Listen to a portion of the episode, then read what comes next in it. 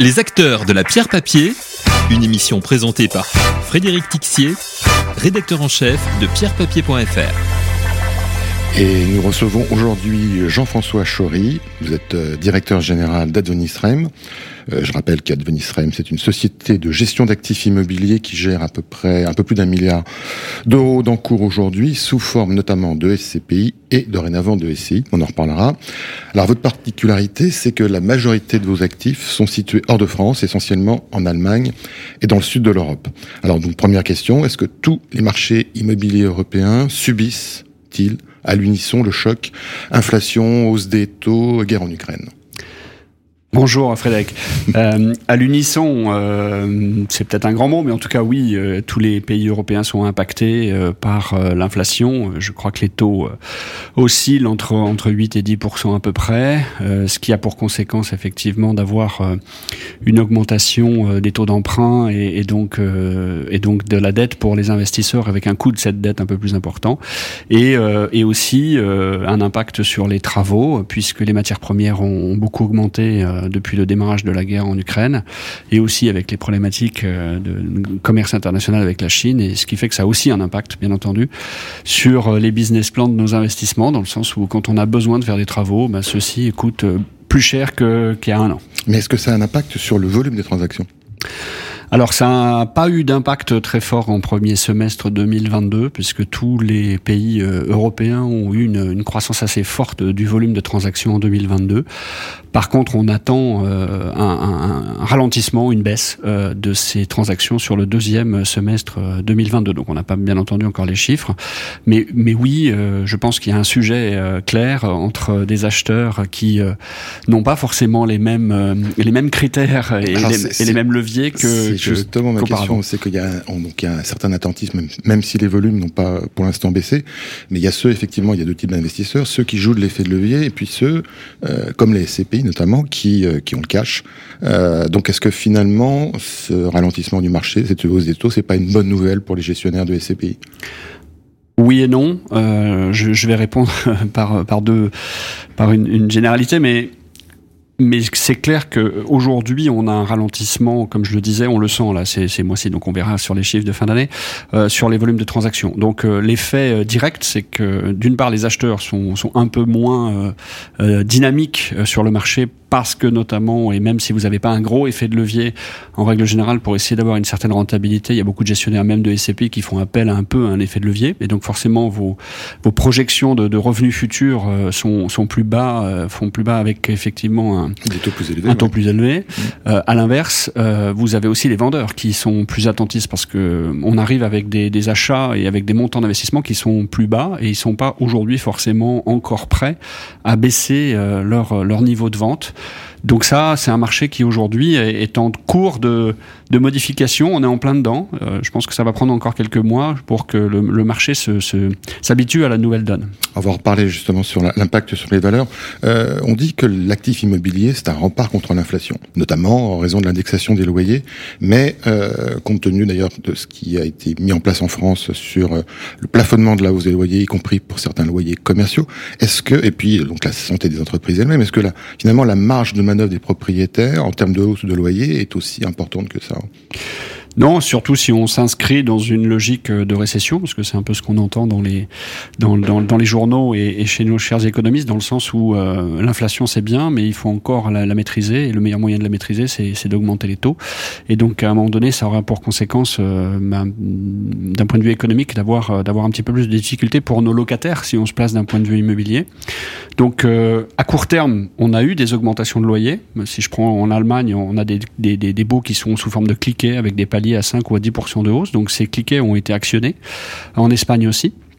Euh, maintenant, euh, jusqu'à quel niveau d'augmentation de loyer euh, les locataires sont prêts à aller sans avoir un risque de départ de ces locataires pour aller chercher des loyers plus bas? Donc c'est ça le, le, grand enjeu pour nous, c'est d'arriver à appliquer ces hausses, puisqu'effectivement il y a une inflation. À l'inverse, euh, c'est d'essayer plutôt de négocier avec nos locataires, euh, peut-être euh, une hausse modérée, mais avec un, une prolongation de bail ou avec d'autres négociations qui, qui, peuvent nous permettre de garder ces locataires, parce que c'est quand même le nerf de la guerre sur la bah gestion d'actifs. Ce sont eux qui payent les loyers. Alors vous nous aviez dit, on s'était vu en novembre dernier à ce même micro, au moment où l'inflation était juste anticipée, et vous nous disiez alors que le marché immobilier allemand était l'un des plus sécuritaires en Europe. Est-ce que c'est toujours le cas? Aujourd'hui, si on regarde d'un point de vue macroéconomique, l'Allemagne reste la première puissance économique européenne. Ça, c'est indéniable, même euh, avec euh, des sujets de, tension au niveau des taux, de l'inflation et des coûts des matières premières. Si on regarde d'un point de vue financement, euh, investissement, euh, l'Allemagne est un des pays le moins endetté publiquement, donc a une capacité d'investissement dans ses outils de production qui est plus forte que d'autres pays européens, et euh, une capacité aussi industrielle qui est aussi plus forte que beaucoup d'autres pays européens. Donc je pense que notre vision sur l'Allemagne n'a pas changé. pour autant, l'Allemagne va subir et subit les, grands échanges macroéconomiques et les grands échanges commerciaux, et, et donc ça c'est indéniable. Maintenant, si on regarde d'un petit peu plus loin, euh, on est assez confiant sur la capacité d'investissement et la capacité aussi d'industrialisation de l'Allemagne qui, qui, est plus forte qu'ailleurs. Donc ça a forcément une incidence sur le marché immobilier. Parce que si euh, vous réindustrialisez, euh, vous faites revenir des entreprises, vous, vous avez besoin de mètres carrés, que ce soit sur de l'industrie, de la logistique ou, ou, des bureaux.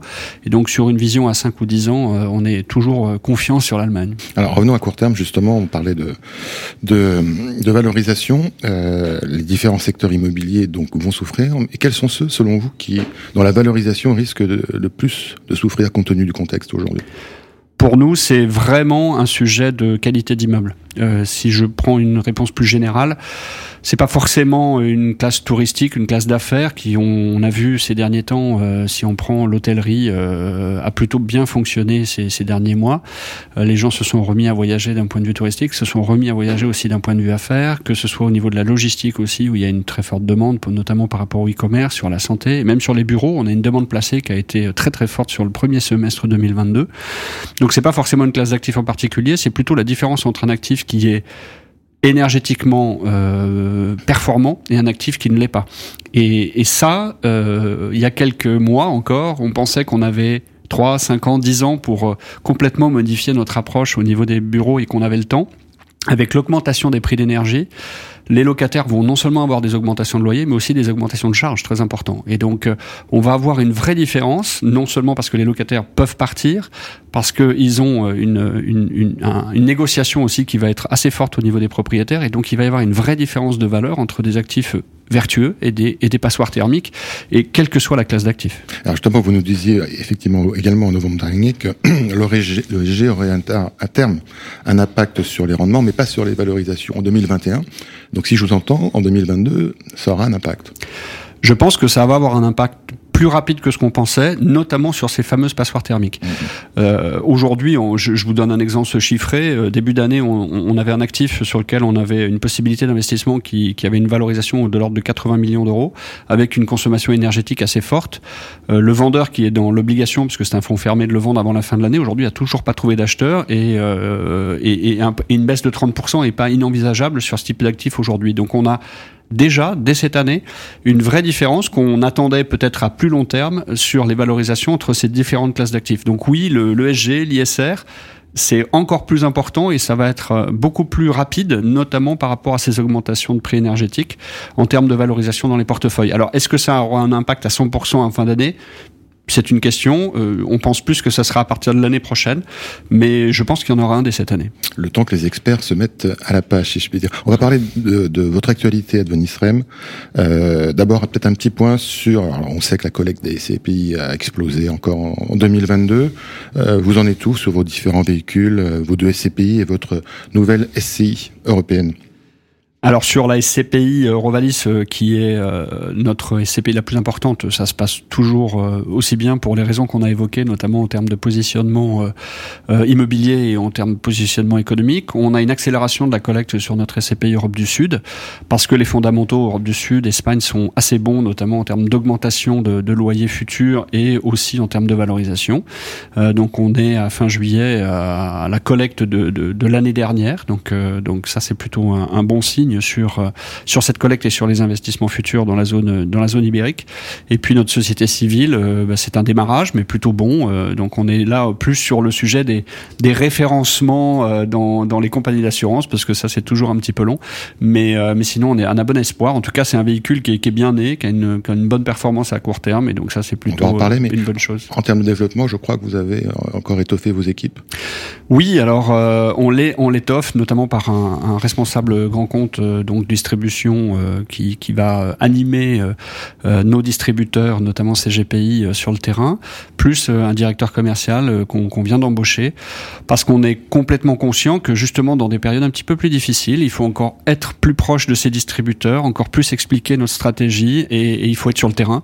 Et donc nous on renforce effectivement nos équipes commerciales. Alors on, on disait que donc la collecte avait énormément augmenté. On a parlé tout à l'heure du marché immobilier. Est-ce qu'en termes d'investissement, vous êtes euh, raccord, je dirais, entre euh, le ratio euh, investissement-collecte alors on avait un rythme d'investissement qui était assez élevé déjà depuis 2-3 ans et on l'a maintenu sur ce premier semestre puisqu'on a acheté quatre actifs pour environ 260 millions d'euros sur le premier semestre 2022. Donc on a plutôt très bien investi, c'est-à-dire que nos véhicules sont euh, on va dire euh, complètement investi, on peut dire ça comme ça, euh, à fin juillet.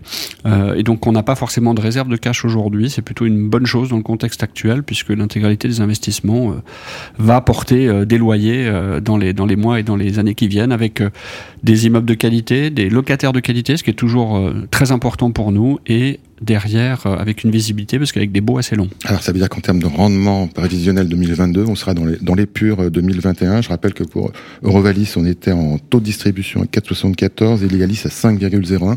C'est à peu près ce qu'on aura en 2022 alors on, on essaye de, de pas trop euh, communiquer et anticiper ces, ces données-là, mais, mais aujourd'hui on n'a pas de mauvaises nouvelles sur le portefeuille et au contraire, comme je le disais, on est complètement investi. Donc euh, normalement, on devrait être dans cette dans cette épure-là. Oui. D'accord. Dernière question. Vous disiez que vous aviez euh, étoffé vos éthiques commerciales. Est-ce que donc la collecte va continuer, mais est-ce qu'il y aura la place pour autant d'acteurs qu'aujourd'hui sur le marché des SCPI selon vous? Sur le, sur le marché, je, je, pense que ce qui est important de rappeler, c'est les fondamentaux, pourquoi on investit dans la pierre papier.